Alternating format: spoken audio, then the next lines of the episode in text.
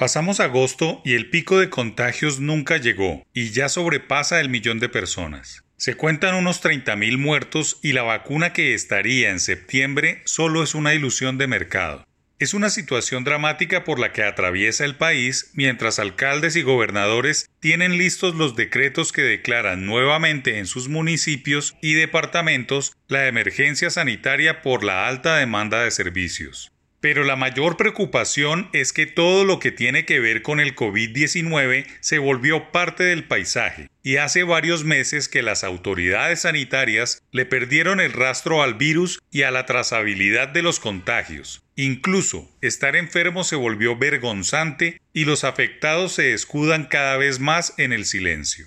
No es culpa de nadie, es el mismo miedo y los coletazos del antinatural encerramiento social.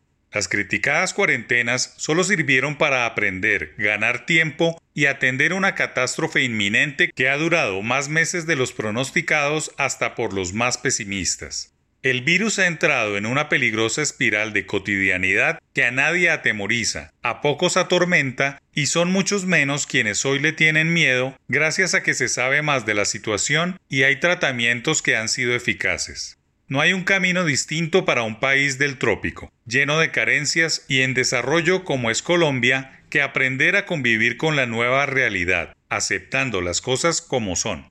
Hay que convencerse de que no hay post-COVID, que esos días ya llegaron, se deben asimilar tal como llegan.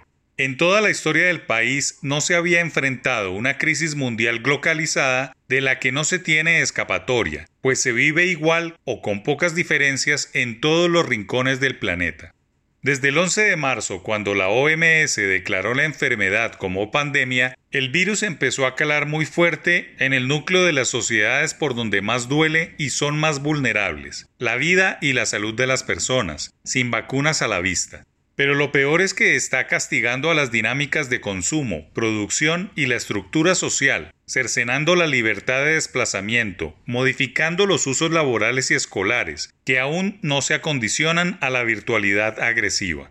Sin duda se aceleraron procesos otrora siempre pendientes como es la conexión permanente de los hogares al trabajo y al estudio. Incluso se dio un salto en la bancarización por el miedo al contacto del efectivo y para aprovechar muchas ayudas gubernamentales. El celular reforzó su importancia como herramienta de comunicación, información e interfase de trazabilidad entre usuarios y autoridades. Los costos del millón de contagiados y los 30.000 muertos no son distintos a una economía estancada en rojo, con la deuda externa disparada y un desempleo galopante que afecta a más de 4 millones de colombianos.